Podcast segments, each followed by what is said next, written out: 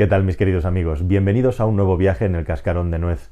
Cuando estábamos en una situación tensa y Estados Unidos venía anunciando de una posible invasión rusa en Ucrania, muy pocos creían o querían creer que eso iba a ocurrir, porque además se anunciaba mm, de una manera continuada y no sucedía. Y menos todavía pensaban los expertos y los analistas que esa invasión de Ucrania iba a ser sobre todos los frentes del país, y no solamente sobre la franja del este, sobre Lugansk y Donetsk, ese lugar en el que ya estaba aconteciendo desde hace años una guerra, se podría decir en términos técnicos de baja intensidad, entre grupos separatistas rusos y el Estado ucraniano. Así que al final Rusia ha acabado invadiendo Ucrania entera, aunque la cosa, como bien sabéis a estas alturas, se ha empantanado mucho y parece que se ha frenado hasta tal punto que Rusia sale con un mensaje, podríamos decir, eh, victorioso de que se están cumpliendo los objetivos que tenían. No, los objetivos no eran para nada estos y vamos a ver qué es lo que pasa. Pero la cuestión es que precisamente lo digo porque había muy pocas personas que pudieran imaginar que Rusia iba a llegar o quiere llegar hasta las puertas de Europa Occidental, o sea, de Polonia y de los países bálticos. Y la gran pregunta es ¿por qué?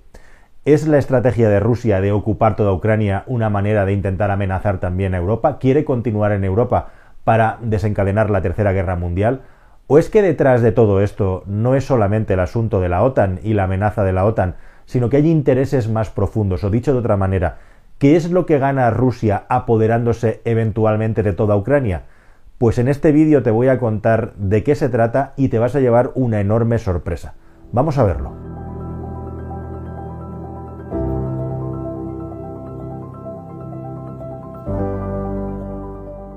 ¿Sabías que en la segunda mitad de 2021 Europa firmó un tratado con Ucrania, un tratado de intenciones en el que se permitía por parte de Ucrania el estudio y la posterior explotación de los recursos mineros vinculados al litio que tiene ese país? Pues bien, resulta que Ucrania tiene nada menos que 500.000 millones de toneladas de litio para extraer, lo que lo convierte en uno de los estados del mundo que más litio tiene para explotar, litio que sirve lógicamente para fabricar baterías y específicamente para el automóvil eléctrico, y de ahí el interés de Europa en que eso sucediera. Y qué casualidad que cuando todo esto estaba empezando a ponerse en marcha, comienza la invasión de Rusia a Ucrania. Ucrania no solamente estaba mirando hacia Occidente por una cuestión militar y de seguridad, que es la que oficialmente ha hecho que Rusia acabe interviniendo en el país, la cuestión es que hay montones de beneficios geológicos, mineros y naturales. Ucrania es una grandísima reserva de muchas materias primas de todo tipo y una eventual invasión y adhesión de Ucrania a Rusia convertiría a Rusia en un gigantesco productor, ya lo es, de recursos de materias primas, pero se aseguraría un mordisco tremendo y Ucrania tiene, como digo, un grandísimo poder, una grandísima riqueza en su suelo.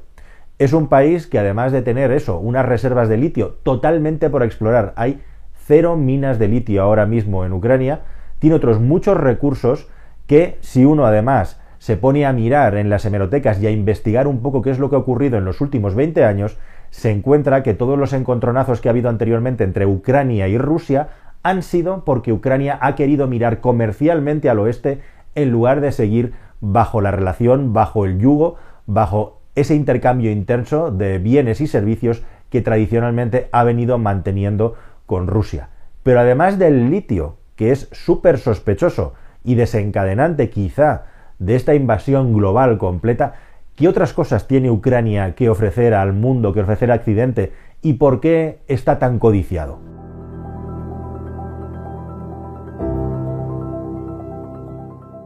Bueno, pues se ha hablado en los medios de comunicación y quien más quien menos siga esto eh, lo habrá oído que Ucrania es un grandísimo sumidero de agricultura. De hecho, se le llama el granero del mundo y no es una exageración, porque una de las grandes características que tiene Ucrania es una superficie cultivable fértil impresionante. De hecho, se considera que es el segundo país con más superficie cultivable después de Paraguay, que es un estado que tiene unas dimensiones muy inferiores a las de Ucrania un tercio de las tierras negras fértiles del mundo están en Ucrania. ¿Qué es eso de tierras negras fértiles? Bueno, pues simplemente tierras para poder cultivar con unas composiciones de minerales tales que son extremadamente interesantes para hacer una agricultura intensiva. Se calcula que aproximadamente entre el 54 y el 56% de toda la superficie de un estado tan grande como Ucrania es perfectamente cultivable y de hecho eso lo ha convertido en un estado superpotencia agraria tradicionalmente. En la época de la URSS, el grano que salía de Ucrania era ni más ni menos que el 25% del grano que consumía Rusia. Pero no solo eso, esto ha ido creciendo con grandes inversiones en las que, por cierto, China también ha intentado hacerse con 3 millones de metros cuadrados de superficie en Ucrania para hacer agricultura intensiva y poderse asegurar unas reservas de grano para ese país. De eso voy a hablar a continuación. Pero si te parece impresionante este dato, te doy algunos más para que puedas entender la dimensión de la agricultura en Ucrania. Estamos hablando del tercer productor del mundo en patatas, del cuarto productor del mundo en cebada, que por momentos ha sido el segundo del mundo, e igualmente también el cuarto productor del mundo en centeno. Estamos hablando del quinto productor del mundo en maíz. En Ucrania se cultiva de una manera masiva tanto los cereales como las oleaginosas y de hecho se ha hablado mucho de las oleaginosas por el asunto del problema del aceite del girasol porque es el primer productor del mundo de este tipo de vegetales que son de los que sale el aceite de girasol, que por cierto es muy divertido leer en las redes sociales ¿Para qué sirve el aceite de girasol? Yo nunca compro aceite de girasol. Bueno, pues si tú compras aceite de girasol, aunque no lo compres en una botella en formato líquido, porque forma parte de miles de alimentos procesados en su composición. Así que indirectamente todos compramos, consumimos y tomamos aceite de girasol. Pero no solamente eso, también es el quinto productor mundial de abejas, por ejemplo. Y como digo, es el primer país de Europa de tierra cultivable, hasta tal punto que Ucrania tiene el potencial para alimentar nada menos que a 600 millones de personas en todo el planeta con toda la producción agrícola que tiene. Y es muy interesante y muy curioso como precisamente, como digo, ha habido otros conflictos entre Ucrania y Rusia que han chocado siempre, como digo, que Ucrania ha tenido un gobierno que no era prorruso y por lo tanto esto molestaba mucho a Rusia. El más importante de todos comenzó en el año de 2005 con la Revolución Naranja en la que por primera vez entra un gobierno con Timoshenko, con esa presidenta del gobierno y bueno, pues con todo ese, digamos, con toda esa nueva élite que no traía ideas rusas, sino más bien mirar hacia Occidente, en el que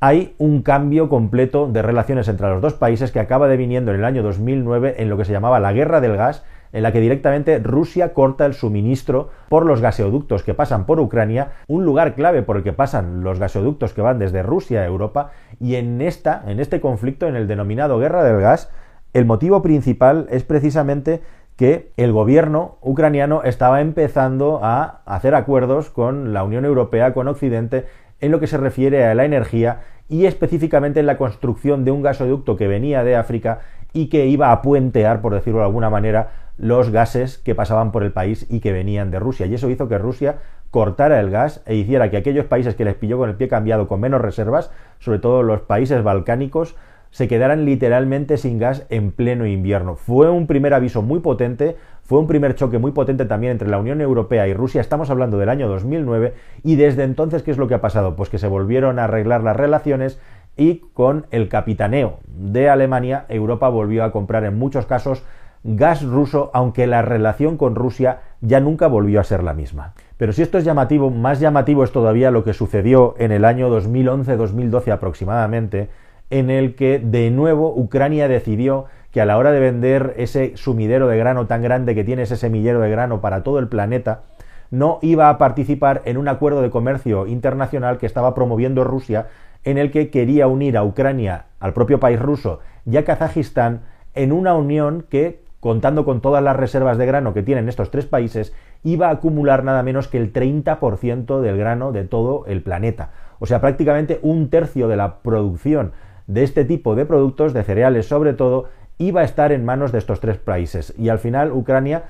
decidió que no, que se iba a salir e iba a llegar a otros acuerdos comerciales con la Unión Europea, hasta el punto que empezó a tomar represalias Rusia contra Ucrania y comenzó a poner aranceles a sus productos, por ejemplo, los tubos de acero que se producen en Ucrania. Ahora hablamos del acero, del aluminio y también de la energía nuclear, de tal manera que crearon un gravísimo conflicto económico con ese país e igualmente también con polémicas muy llamativas como la guerra de los bombones, en las que de repente a Rusia misteriosamente comenzaron a llegar partidas de chocolate, de bombones que venían de Ucrania supuestamente con productos químicos nocivos para la salud, de tal manera que lo vetaron. La cuestión es que esto era una decisión puramente política, no había ningún tipo de contaminación en el producto, solamente la inventada por Rusia para fastidiar a Ucrania y especialmente a uno de los oligarcas que había en ese momento en ese país, que era el gran industrial del chocolate. O sea que hasta ese punto llegaron las cosas, tal fue el perjuicio económico que tuvo Ucrania que al final acabó reculando y entrando en esta unidad comercial con Kazajistán,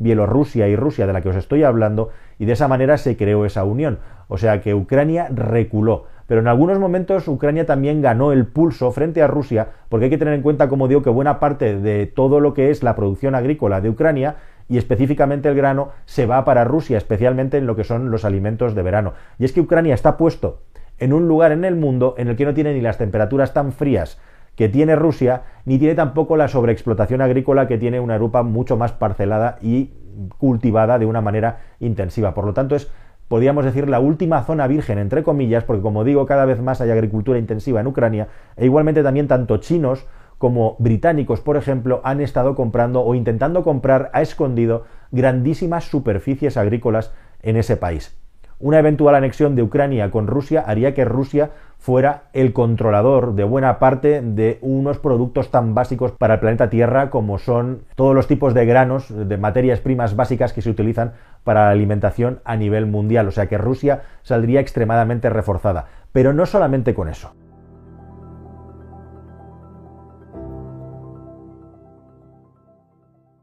Hemos hablado del litio, hemos hablado de la agricultura, pero ¿sabías que Ucrania es el segundo país de Europa con más energía nuclear instalada y el séptimo del mundo? ¿Sabías que Ucrania es el décimo productor mundial de titanio y el segundo de la Unión Europea? ¿Sabías que tienen las séptimas mayores reservas de uranio para la energía nuclear y el primer país de Europa en reservas de uranio? ¿Sabías que es el segundo país del mundo del planeta en mineral de manganeso que es un componente igualmente crucial para fabricar electrodos de baterías eléctricas, así como baterías eléctricas, e igualmente también para poder producir el acero. Hay tremendas acerías en Ucrania, algunas de las cuales, por cierto, ha derruido Rusia en esta política de destrozar el país al no poder conquistarlo a alta velocidad. Es el quinto productor además mundial de hierro porque tiene mucha riqueza mineral y porque tiene mucho uranio que luego puede utilizar lógicamente haciendo electricidad, generando electricidad para toda esta industria pesada que es extremadamente intensiva en el consumo de energía. E igualmente también, por cierto, unas reservas de carbón mineral que son las décimas a nivel mundial en lo que se refiere a cantidad. Pero no solamente eso, es que además también el níquel o por ejemplo lo que se llama el shale gas, un gas que todavía está por explotar, tiene la décima mayor reserva del mundo e igualmente también reservas muy importantes de gas y de petróleo había y hay en la península de Crimea, lugar que, como sabéis, ya se ha anexionado Rusia con unas pérdidas que Ucrania cuantifica a nivel económico en unos 11.000 millones de euros en lo que se refiere a las explotaciones agrícolas y mineras, así como las energéticas. Y da la casualidad además, y en añadido, para cerrar todo este círculo que estamos dibujando, que la mayor parte de los recursos de litio, como os contaba al principio, están en la zona centro, pero sobre todo también este de Ucrania, en la zona de Donetsk que es ese lugar en el que hay esa guerra de baja intensidad de la que no nos hemos enterado mucho hasta que el calor iba emergiendo y la probabilidad de un conflicto iba aumentando entre el este de Ucrania y también Rusia. Así que en resumen y en definitiva, el que al final controle Ucrania tiene ante sí un gigantesco tesoro natural de recursos minerales, de recursos energéticos y de recursos también agrícolas que controlar y que hacen extremadamente jugoso e interesante poder controlar el país entero y no solamente una franja que es la más prorrusa y la que teóricamente solo interesaba a Putin después de haberse hecho ya con la península de Crimea. Así que ya lo sabéis, queridos amigos, toda esta cantidad de alimentos, todo este reservorio de alimentos y de energía es algo que le viene muy bien especialmente a un país que no es Rusia, pero que es un aliado de Rusia, como es China, y quizá a futuros aliados cada vez más claros y consolidados como por ejemplo la India. La OTAN, la amenaza de un posible ataque